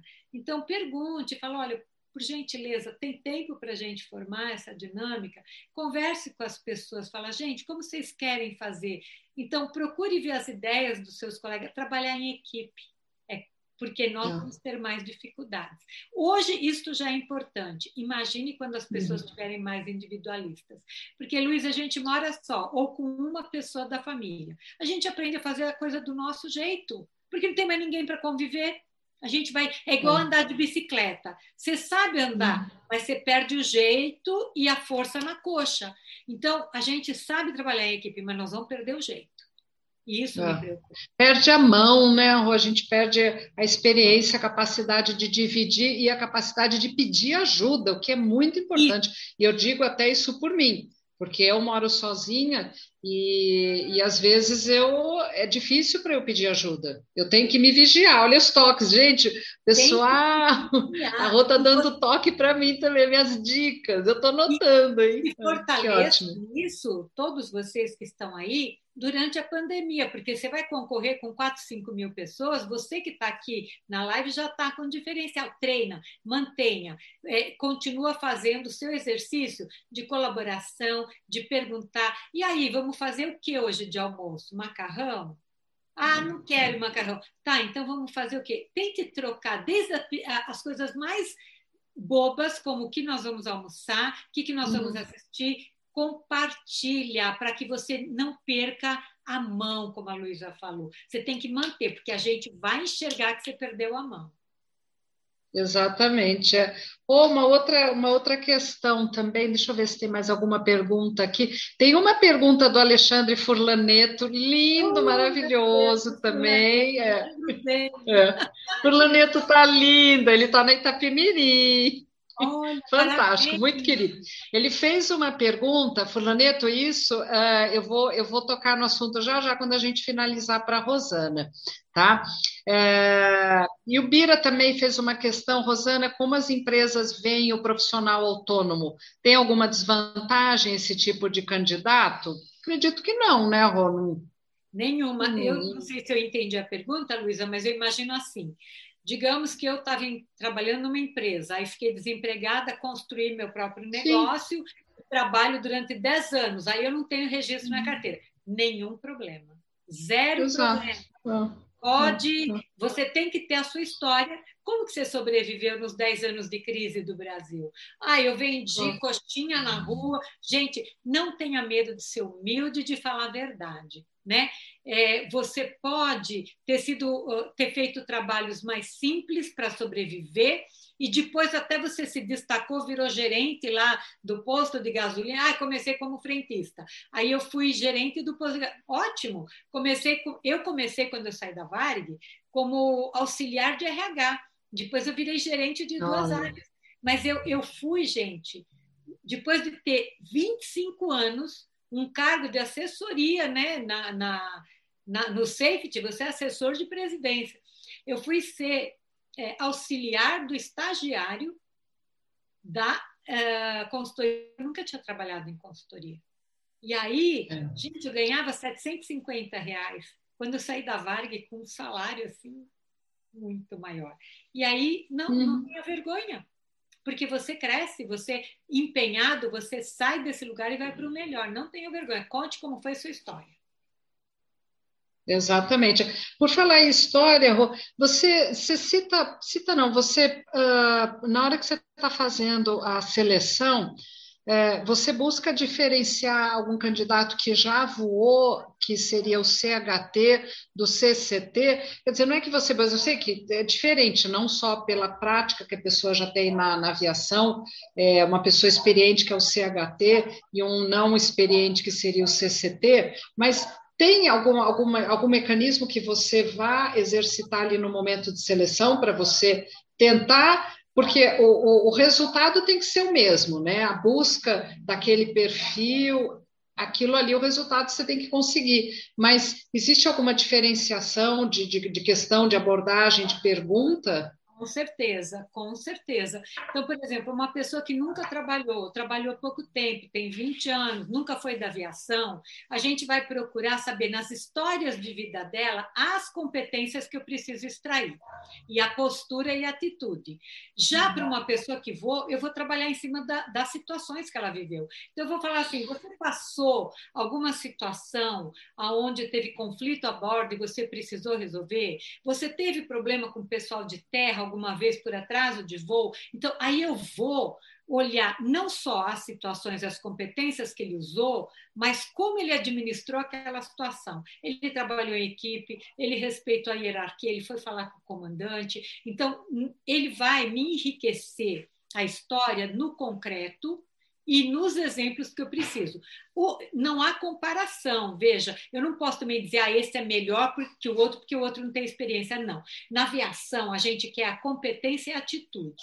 Agora, óbvio que uma pessoa, é, se ela me mostra atitude com 18 anos e o de 40 não mostra, eu quero a de 18. Se o de 40 mostra atitude, experiência em inglês, eu vou pegar ele, óbvio. Entendeu? Enquanto que a 18 não mostra. Então, o que nós precisamos é pessoas que vão garantir a meta que a empresa precisa bater lá na frente, que é respeito, segurança, bem-estar do passageiro, o passageiro fidelizar, é, você propiciar um bom voo com educação e muita segurança, muita autoridade. Então, assim, é, é ser essa pessoa ampla que respeita o próximo. Então, Exatamente. Não importa é, a idade, é, a tua experiência. Você tem que uhum. me mostrar que é isso. É. Pô, deixa até daqui a pouquinho a gente já começa a se preparar para o nosso pouso. Tá uma delícia, o pessoal está elogiando muito. Inclusive, não vou deixar de citar a Marisa Maldonado também, que ela trabalhou conosco na Azul. Marisa linda, linda, adoro ela. O Pupi continua aqui firme e forte. O pessoal está elogiando bastante. O Eduardo Morro também está aqui conosco, fora as outras pessoas também. É, deixa eu só perguntar uma coisa, que aliás foi essa pergunta que o Furlaneto uh, fez alguns minutos atrás. Aquele projeto teu, aquele trabalho lindo, maravilhoso, Medo de Voar, que se não me falha a memória era do Instituto Condor, me corrija se eu estiver errada. Como é que está isso daí, Rô? Ainda tem? Porque as pessoas ainda têm medo de voar. Eu até brinco, eu fiz uma estatística que de 10 passageiros que entram no avião, 9 têm medo e um tem pânico. Então, eu, é leigamente falando. Conta para gente como é que está, se, se ainda tem atividade esse projeto, é muito bom das pessoas saberem, estarem informadas, né? Então, você poderia atualizar, e é a pergunta do nosso querido e amado Furlaneto. Ah, obrigado, Fulaneto. Um super abraço, saudades imensas. É, veja bem, é, esse é um trabalho que é um orgulho na minha vida. A Varig sempre abriu as portas para a nossa criatividade. Ela pedia muito, mas ela dava muito também. Uhum.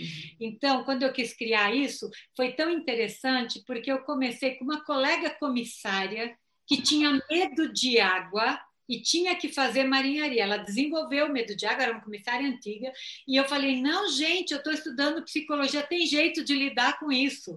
E eu nem estava formada ainda quando eu criei o trabalho de dessensibilização do medo de água. Passou aí um ano, eu já estava formada, e uh, um, uma passageira que fez a aeronave retornar, ela, uh, por medo, uh, procurou o ambulatório médico da Varig e o ambulatório mandou para o centro de treinamento e a Roseli pediu para eu cuidar. Ah, você mexeu com medo de água, vai mexer com medo de voar. Eu falei, você é doida. Eu falei, eu nem sei, eu nunca trabalhei, não li nada sobre medo de voar. Ah, mas você é psicóloga. Eu falei, mas eu não li sobre isso, eu não tenho varinha mágica. Bom, Roseli Moreira vai lá, resolve, e fui e ela dava toda a autonomia para a gente, maravilhosa, saudade da Roseli. É, e aí eu passei a aprender sobre o medo de voar com aquela passageira, entendi que na psicologia eu tinha instrumentos para trabalhar e desenvolvi pioneira, pioneira no Brasil o trabalho de medo de voar dentro da Varig.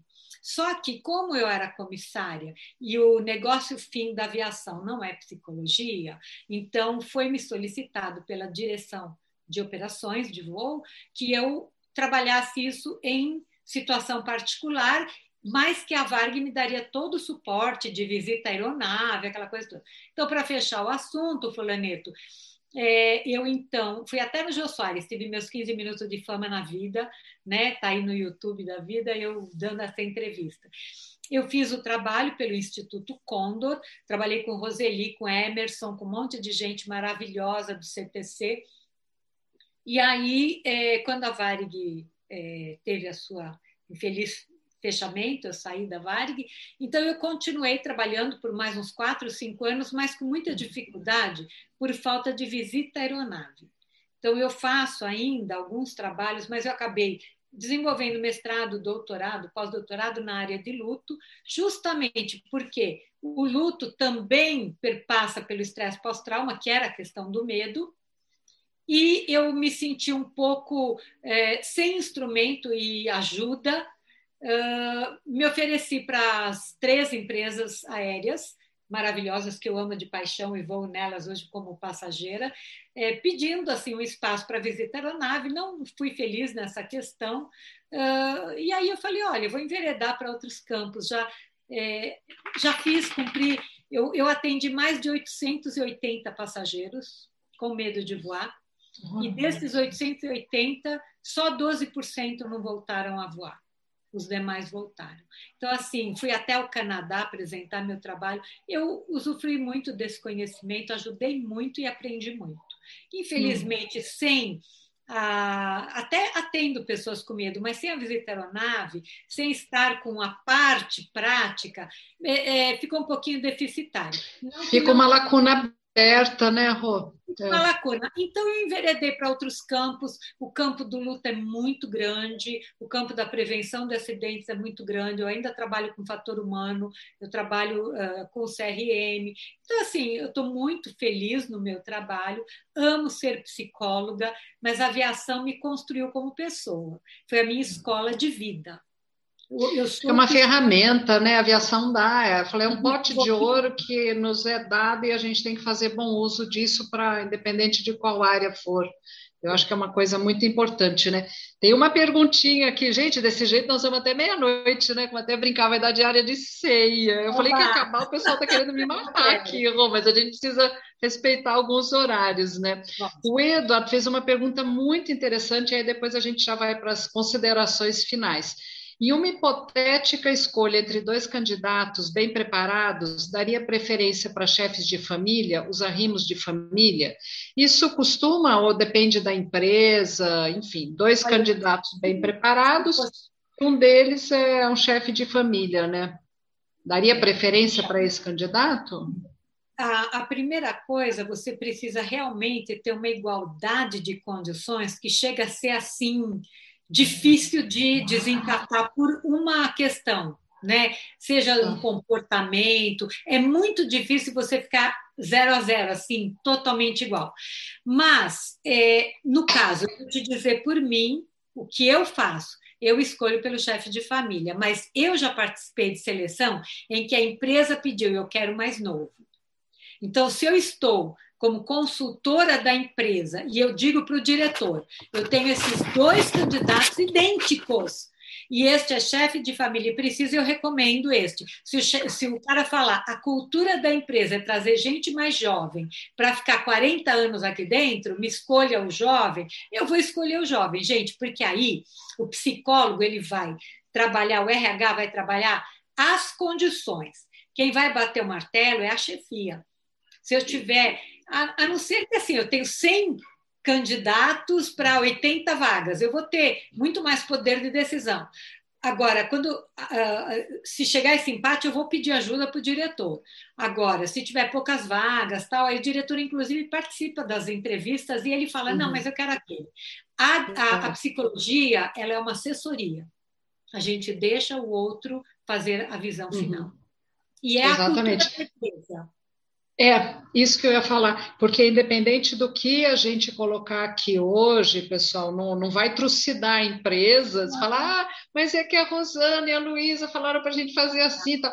Uma coisa muito importante mesmo, para que fique bem claro, é que a cultura da empresa é que vai ditar, né, ou a gente vai transitar em cima dessas, da, da solicitação da empresa e fazer o possível para agradar a todos. Mas é muito difícil ter o melhor dos dois mundos Vai ter empresa que vai escolher o mais jovem, que não importa para ele ser pai de família, ele quer aquele porque é cultura. E vai ter empresa que já trabalha essa parte mais humanista e fala: eu quero dar preferência ao mais velho que tem família para sustentar. De, mas guarde o currículo deste que na primeira vaga a gente é. vai pegar ele. Porque a gente economiza a gente. Quando a uhum. empresa faz seu banco de talentos, não pense vocês que está tudo perdido. Não passa honesta, fica no banco de talento, continua ligando, não toda hora para não ser pesado, continua ligando, continua atualizando seu currículo, pergunta, fala com pessoas, é, procure desenvolver amizades com pessoas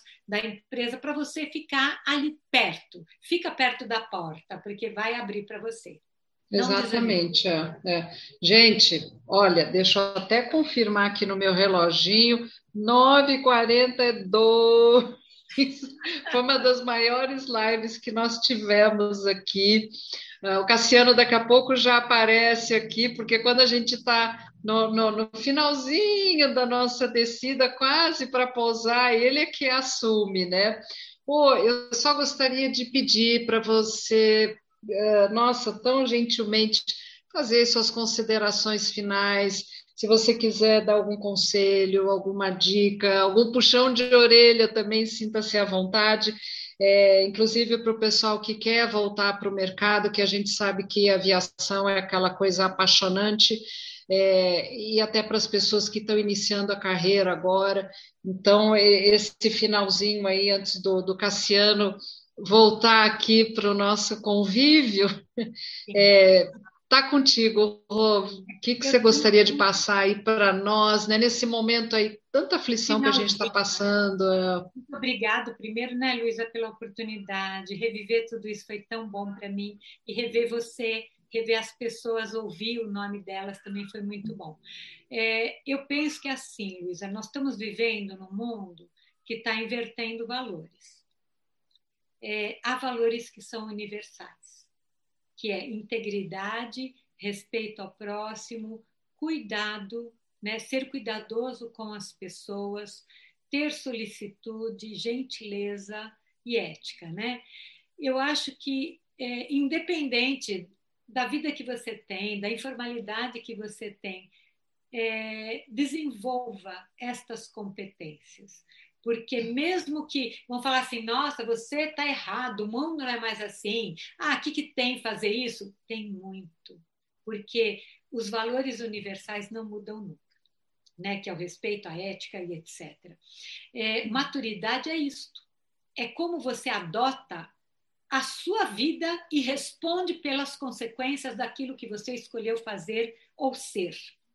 E por fim, né, pensando que a vida é mais bonita quando vista de cima, né, Santos Dumont.